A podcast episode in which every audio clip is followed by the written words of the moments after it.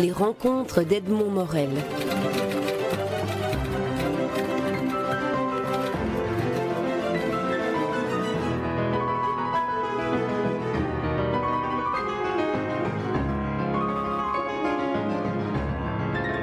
Thierry Orgelin, vous publiez aux éditions Loi de Cravant, euh, c'est une édition québécoise, un recueil de nouvelles intitulé La nuit sans fin.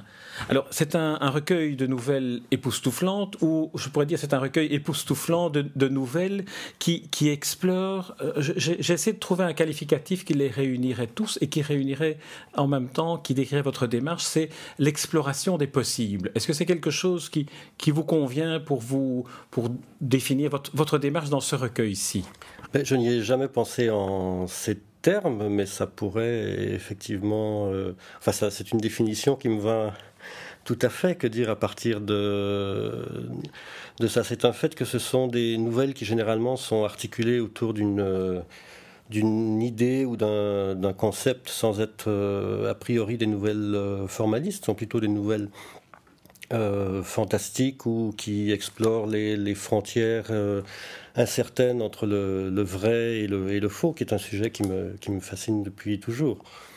Quand, je dis exploration des possibles, c'est exploration, c'est-à-dire que vous donnez une sorte, euh, me semble-t-il, pour chacune des nouvelles, une sorte de point de départ qui est soit une situation, soit un point de départ purement formel. Ainsi, il y a eu une des nouvelles Nuit sans fin, je pense que c'est celle-là.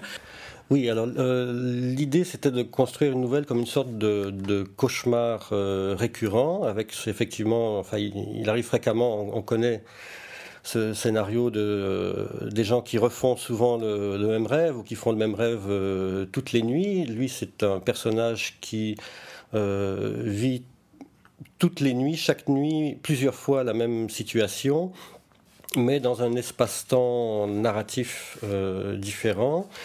Et euh, disons que l'idée, c'était de, euh, effectivement, à travers cette succession de, situations récurrentes, de traverser tous les genres littéraires possibles. Donc il y a le, polar, la science-fiction, le roman historique de guerre.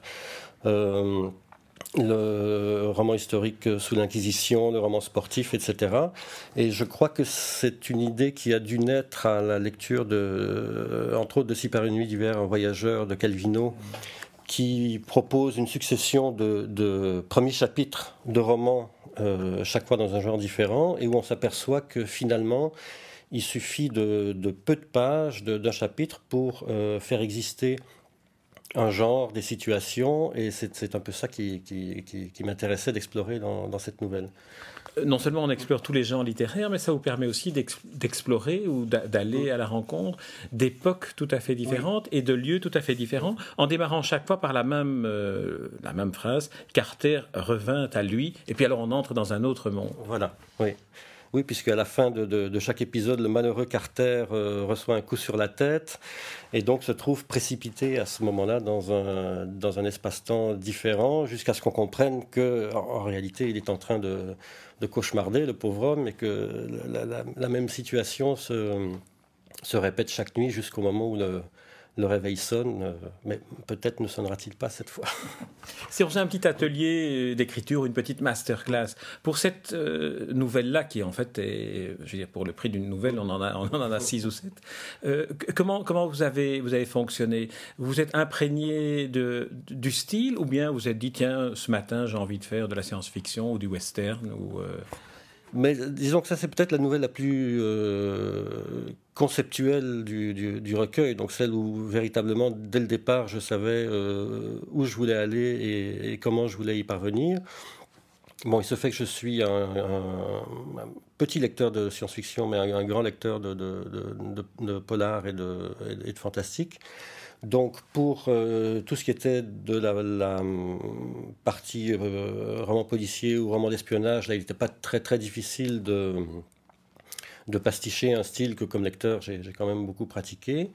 Et pour les autres, en, fait, c'est une nouvelle qui s'est nourrie de, de lecture. Donc pour l'Inquisition espagnole, je suis allé relire un peu le, Moine de Lewis. Et pour la science-fiction, comme c'était un traitement humoristique, plutôt des, nouvelles de, de Frédéric Brown. Euh, mais enfin, clairement, dans, dans cette nouvelle-ci, il y, a, un, côté, euh, disons, jeu avec le genre, exercice de style qui est, euh, et, et, jeu avec le lecteur, j'espère, qui, qui, est tout à fait assumé. Oui, non, non, il est, il est, pleinement assumé. On, s'abuse bien. En fait, on, a un peu, et, là c'est peut-être euh, une, idée pour un prochain recueil, on est un peu devant un manque. Après, on attend euh, la version en alexandrin, puis la version euh, en, monologue de théâtre ou la version russe. Abordons maintenant la, première nouvelle, parce qu'une première nouvelle dans un recueil, c'est toujours important, parce que c'est celle qui, d'une certaine manière, va donner le ton. Je pense que c'est la plus courte du recueil. Elle tient en deux pages, et elle, elle raconte ce qui aurait pu ne pas se passer si, ou d'une certaine manière, c'est un effet papillon, mais, mais qui tourne sur lui-même. Oui, alors, euh, donc c'est une. Moi, je compare plutôt ça à un jeu de, domino où quand on, quand on fait tomber un domino, il entraîne euh, dans sa chute le domino suivant qui entraîne le suivant et, et ainsi de suite euh, à l'infini. Et c'est en même temps un jeu de domino circulaire, comme comme plusieurs nouvelles, mais ça je ne m'en suis aperçu qu'après coup, comme plusieurs nouvelles du recueil qui sont euh, construite finalement sur un, schéma récursif euh, ou circulaire. Et alors ça s'appelle le contretemps, puisque au départ c'est un contretemps infime, une, une, femme qui prend tous les matins le train de banlieue pour se rendre à son travail, qui, qui rate son train et du coup qui n'occupe pas la place qu'elle devrait avoir dans son compartiment, qui est occupée par une autre, et ainsi de suite se, crée un, un, enchaînement de situations. Mais ce qui est très très curieux, c'est que cette nouvelle elle-même est, née à contretemps, dans la mesure où il y a des années, une revue québécoise qui s'appelait la Revue des Animaux, qui est une revue euh, justement thématique comme, euh, comme marginale, avait proposé euh, à un certain nombre d'auteurs d'écrire sur le, le contretemps. Et je me suis creusé la cervelle, je n'ai rien trouvé. Et en fait, c'est quand le numéro est sorti que, à contretemps, avec l'esprit d'escalier qui me caractérise, tout à coup, cette, euh, cette nouvelle mais a vraiment surgi devant mes yeux comme, euh, comme un éclair et s'est écrite euh, très rapidement en une matinée. Vous évoquez la revue Marginal, ça veut peut-être dire ce que vous dites que dans le prochain numéro de Marginal, on aura votre signature. Ah ben peut-être, on verra bien. Alors, y a, donc, donc là, on, est dans, dans, dans le contretemps, on était dans une, dans une espèce de, de, de jeu de domino. Est-ce que vous pouvez nous, nous dire en, en, deux mots comment, comment mentalement se, prépare la, narration d'une nouvelle avant, avant de l'écrire? Est-ce que c'est le personnage qui vient d'abord? Est-ce que c'est la situation, le lieu, euh, le style? C'est très mystérieux euh, et, difficilement explicable, mais généralement pour moi ça surgit comme une sorte, je ne peux pas trouver d'autre mot que, que, d'illumination. Euh, je sais que le trou du souffleur est a vraiment surgi d'un coup euh, devant un dessin de, de Klosowski qui était exposé au, musée d'Ixelles. Que l'affaire d'Iltens, euh, j'avais pris des, notes sur l'idée d'un faux ready-made qui, m'enchantait beaucoup, mais dont je ne savais que faire. Et il a fallu que j'oublie cette note euh, six ans et que je la retrouve en triant des vieux papiers pour que tout à coup à nouveau, tout le scénario s'élabore, mais vraiment dans un, dans un éclair, dans une fraction de seconde. Et à partir de là, on dirait que tout se met euh, très très rapidement en place, la situation, les, personnages, et que tout se, se construit avec une, une évidence telle que je n'ai même plus besoin de, de réfléchir. Quoi. C'est là, il faut, c'est là, il faut l'écrire. Mais ce qui se passe, c'est que généralement, le temps de maturation est, euh, est très très lent. Donc euh, je vous dis, entre une première note jetée et l'écriture d'une nouvelle, il peut s'écouler euh, six ans pendant lesquels je ferai évidemment bien, bien d'autres choses. Une maturation presque inconsciente, là. Oui, oui, oui, oui. C'est, disons que ça, ça, ça, ça travaille, je n'y pense pas, ça travaille dans... Ou alors j'y repense de temps en temps et ça travaille dans un coin de mon cerveau. Et il y a un moment où c'est mûr, c'est prêt, et à ce moment-là, l'exécution est, est relativement rapide. Et puis ensuite vient le travail de, de, de, réécriture, de, fluidification, de travail sur le, rythme interne des phrases qui là prend un, peu plus de temps, mais qui est un travail euh, très agréable. En fait, c'est beaucoup plus agréable de réviser son, son texte parce qu'on ne peut que l'améliorer que, que, de le rédiger. C'est en, réécrivant et en retravaillant le texte que vous arrivez alors à, ce, à ce style si particulier, qui est un style, on a l'impression que euh, tout ce qui est inutile a été ôté. On, est vraiment uniquement dans l'essentiel immédiatement, même, dans, la, phrase de début, dans l'Inkipit. Euh, à chaque moment, on est, on est dans l'essentiel. C'est le travail de réécriture et d'écriture, euh, de correction? C'est un, peu des, deux. Disons que j'ai toujours été fasciné par les, formes brèves, euh, les nouvelles en trois lignes de Fénéon. Enfin, je trouve que c'est vraiment le, fait divers élevé au rang des, beaux-arts. On ne peut pas faire mieux.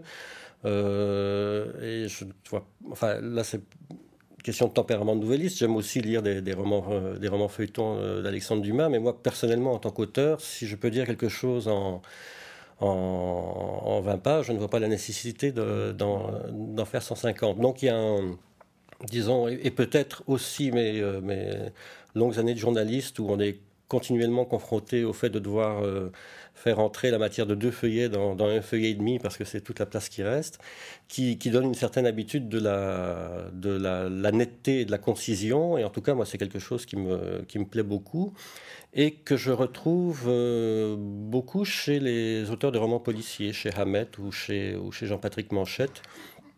Il y a ce sens d'une écriture vraiment, euh, bon, d'abord comportementale, sans, sans, sans, psychologie, avec euh, aussi très peu de, de description, et où il y a ce souci de, de, de, la netteté, de la, de la concision et, du fait que on doit être effectivement plonger immédiatement euh, in media res, au milieu de, au milieu, au milieu de l'action. C'est quelque chose qui, moi, comme, euh, comme lecteur, me, séduit beaucoup, en effet.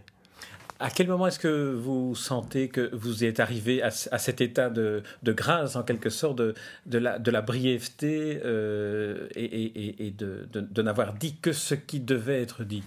Ah bah, c'est quand on peut plus voir son texte en peinture, quand on en a euh, assez. Bon, euh, généralement, on le laisse quand même reposer encore un peu de temps et on le reprend, mais il y, a un moment où effectivement on sent qu'on ne peut plus améliorer un texte et que si on y touche encore, on va l'abîmer. Euh, cela dit, un texte n'est jamais euh, vraiment fini. Là, euh, maintenant que le livre est, publié, j'en ai, je l'ai parlé au complet parce que c'est souvent trop accablant, mais j'en ai relu quelques pages et il y a un moment ou un autre, là comme il y a maintenant un intervalle de de six mois qui est passé entre la, parution et, aujourd'hui, où il y, a, il y a de nouveau un, recul, une distance qui se crée, où je dis, ah bah tiens, là, ce, ce mot-là, je mettrais peut-être plutôt celui-ci qui serait plus, plus, plus précis, plus accurate. Euh, vous avez indiqué que vous étiez un grand lecteur de, livres policiers et, et, je me suis demandé, en, découvrant certains des personnages que vous aviez inventés, si la forme de la nouvelle qui vous oblige à les abandonner très vite ne créait pas une sorte de, de, séparation trop brutale entre l'auteur et son personnage. Je pense à, l'auteur, au personnage de, l'anorak jaune, ce figurant euh, de, feuilleton, enfin de série télévisée qui, qui apparaît dans, parfois dans, même dans plusieurs épisodes du même feuilleton. Est-ce que c'est pas est-ce qu'il n'y a pas un moment où, le fait de, terminer un texte, qui signifie dans le cas de la nouvelle de terminer la vie d'un personnage, n'est pas frustrant? Mais non, en fait. Moi, je me suis aperçu au contraire d'une chose. Euh, c'était en écrivant le, contretemps, mais c'est un, truc de narration qui, m'a servi par la suite, notamment dans l'affaire d'Hilton et dans L'homme à la jaune. C'est qu'il suffisait de très peu de choses pour euh, faire exister un personnage. Euh, par exemple, il suffisait de lui donner un nom. Hmm. Donc il y a énormément de, de noms de personnages qui souvent font une apparition vraiment éclair dans le, dans, dans, le recueil. Donc moi j'attache énormément d'importance dans la mesure où je ne les décris pas euh, physiquement, où je, euh, comme je vous l'ai dit, l'analyse psychologique au sens traditionnel du terme euh, m'intéresse assez peu. Comment faire exister un personnage, mais il faut que le nom soit mhm. bien frappé et qu'à la limite, en lisant ce nom, vous puissiez imaginer un, un, physique, un âge, une situation professionnelle et, euh, et sociale. Et du coup, euh, ils sont là, ils existent. Et il n'y a, a, pas le, il n'y a pas du tout un sentiment de euh, d'abandon à la fin de la nouvelle. Il y a une chose que j'aurais voulu faire, mais qu'on n'a pas eu le temps de faire. C'était mon grand rêve d'avoir à la fin un, index des noms des mmh. personnages avec euh, leur prénom et leur, euh, et leur situation professionnelle. Mais il y a une chose que l'éditeur a fait qui, m'a beaucoup plu, c'est dans les pages de garde d'avoir repris la liste de tous les noms des personnages, ce qui fait qu'on découvre dans certains cas le, prénom de certains qui n'ont qu'un nom de famille dans le recueil, et que c'est une manière de, prolonger leur existence. Euh, au-delà des, frontières de, chacune des nouvelles et, euh, aussi de, prolonger le jeu sur le, vrai et le faux qui, m'amuse beaucoup, comme je vous disais. C'est vrai qu'en voyant l'intérieur des couvertures, on se dit tiens, ce sont d'autres auteurs de, la maison d'édition. Et, on, mais on voit aussi qu'il y a vraiment une, recherche très poussée sur, euh, sur les personnages. Je vais simplement citer le nom du, personnage de la première nouvelle, Monique Chardon. C'est vrai qu'on n'a pas besoin d'en savoir davantage pour, visualiser la Monique Chardon que tout le monde a dans son disque dur personnel. Oui, c'est ça. Oui, dans, dans, cette nouvelle, il y a une, une, Ginette Lambion. Ginette Lambion, pour moi, c'est une pharmacienne quinquagénaire qui euh, habite au-dessus de sa pharmacie, mais euh, enfin, libre à vous d'en faire une, avocate ou une secrétaire d'affaires.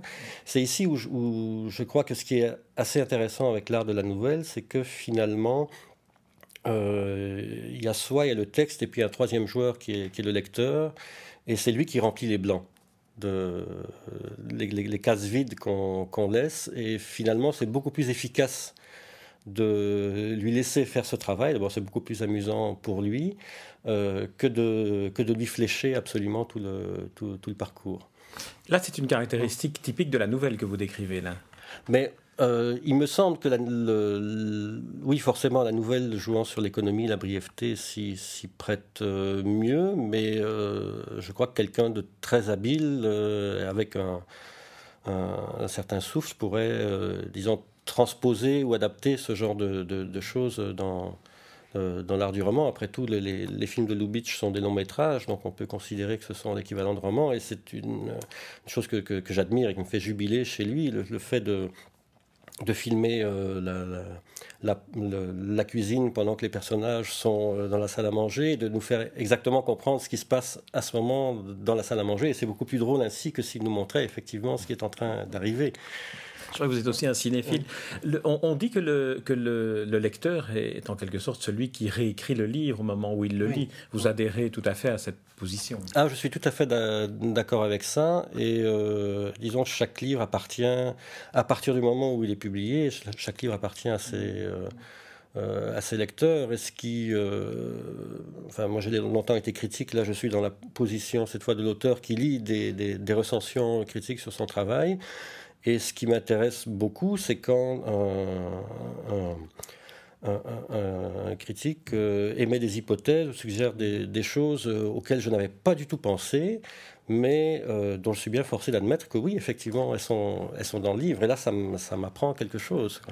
En, tout cas, en tant que, lecteur et, intervieweur, j'ai découvert sur la manière dont vous inventez, vous donnez de l'importance au nom des personnages, quelque chose qui, m'a surpris, mais qui maintenant euh, m'apparaît d'évidence. Un point sur lequel j'ai été là euh, spontanément frappé, c'est votre géographie. Euh, il y a une géographie dans vos nouvelles qui est à la fois une géographie du décor, du lieu dans lequel une action se passe. Ça peut être euh, le, la cuisine euh, de Monique Chardon euh, ou ça peut être le, le, coffre. Voilà.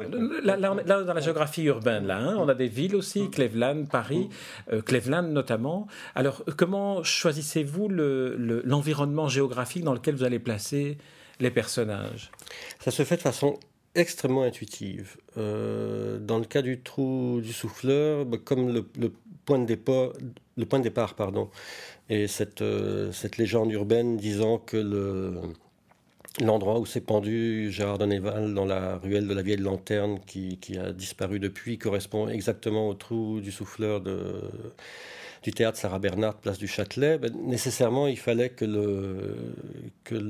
l'intrigue prenne place dans ce quartier et ça tombait bien parce que le, le, 4e arrondissement de Paris, avec euh, la Tour Saint-Jacques, Nicolas Flamel, euh, est, véritablement un quartier euh, à, à, fantôme. Euh, sinon, pour, pour Bruxelles, dans le cas de l'affaire d'Iltens ou pour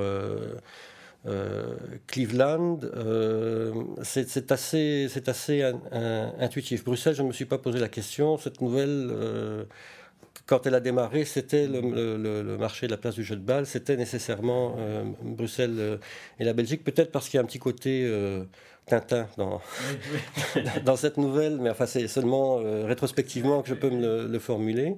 Et alors dans, le cas de Cleveland, en fait, euh, je cherchais pour situer cette euh, série policière américaine imaginaire, mais qui est un, mélange, disons, de, surécoute de, et de NYPD Blue, je cherchais une ville qui, puisse s'apparenter au Baltimore de, de, de la série Surécoute, qui soit une ville peu peu cinématographié.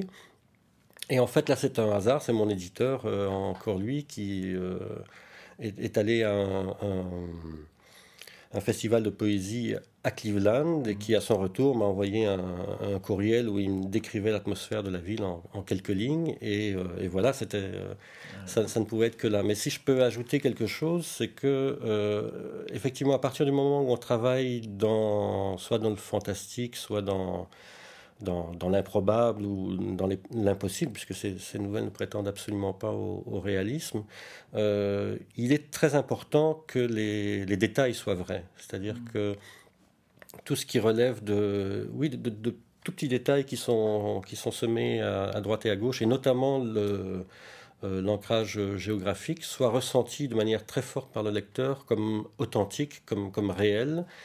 Euh, ce qui permet du coup d'accréditer tout ce que les, nouvelles comportent d'impossible, d'étrange, de surréel ou, d'improbable. ça, il faut un environnement qui soit tout à fait véridique et vrai, dans lequel se glisse la petite euh, poussière de, de faux, d'imaginaire et de non plausible.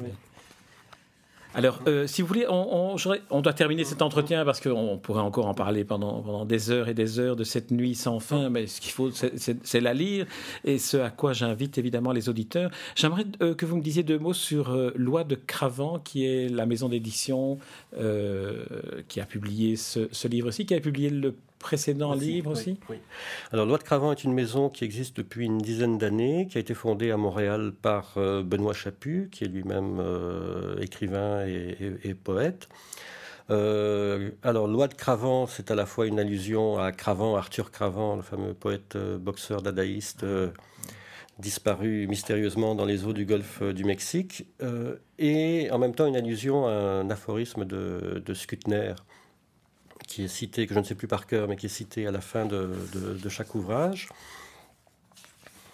Et donc, avec Skutner, Cravant, on a quand même euh, une sorte de, première idée de, des eaux dans lesquelles ferait cette loi de Cravant, qui est quand même le surréalisme euh, et, ses alentours, d'une part. Et euh, d'autre part, Benoît publie aussi des, des, albums graphiques, des bandes dessinées un peu, un peu underground. Euh, et au fond publie enfin, explique très bien, quand, quand, quand, il en parle mieux que moi, que la poésie, on sait très bien qu'elle ne se rencontre pas nécessairement, euh, et souvent, et souvent, pas souvent, dans les, dans les recueils de poésie, mais qu'elle peut se trouver dans, dans un recueil de nouvelles ou dans une bande dessinée, voire dans, dans un vieux manuel de fabrication des liqueurs qu'il a retrouvé sur les quais de Paris et qu'il a, qu'il a réédité. Et je dirais que c'est un peu ça l'esprit de, de, la maison. J'ajouterais que c'est un éditeur comme tout auteur peut en rêver, qui, vous paye euh, vos droits d'auteur rubis sur l'ongle, qui vous fournit deux jeux d'épreuves, qui accorde un, grand soin à la, présentation et la fabrication matérielle des livres, à la typographie et tout, et qui fait d'être très très beaux objets. En tout cas, moi je suis vraiment ravi d'être publié chez lui. Eh bien, nous sommes, deux déjà, plus tous vos lecteurs. Alors je vais lire quand même ces deux vers de Louis Kutener. Les oies de Cravant naissent des mâts pourris des navires perdus au golfe du Mexique. Et là, on voit évidemment les oies de Cravant, c'est aussi Cravant, ce, boxeur euh, artiste perdu euh, dans le golfe du Mexique.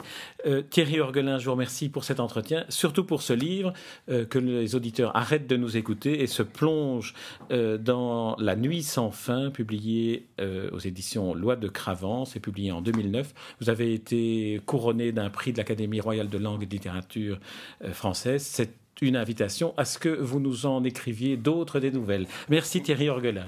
Merci.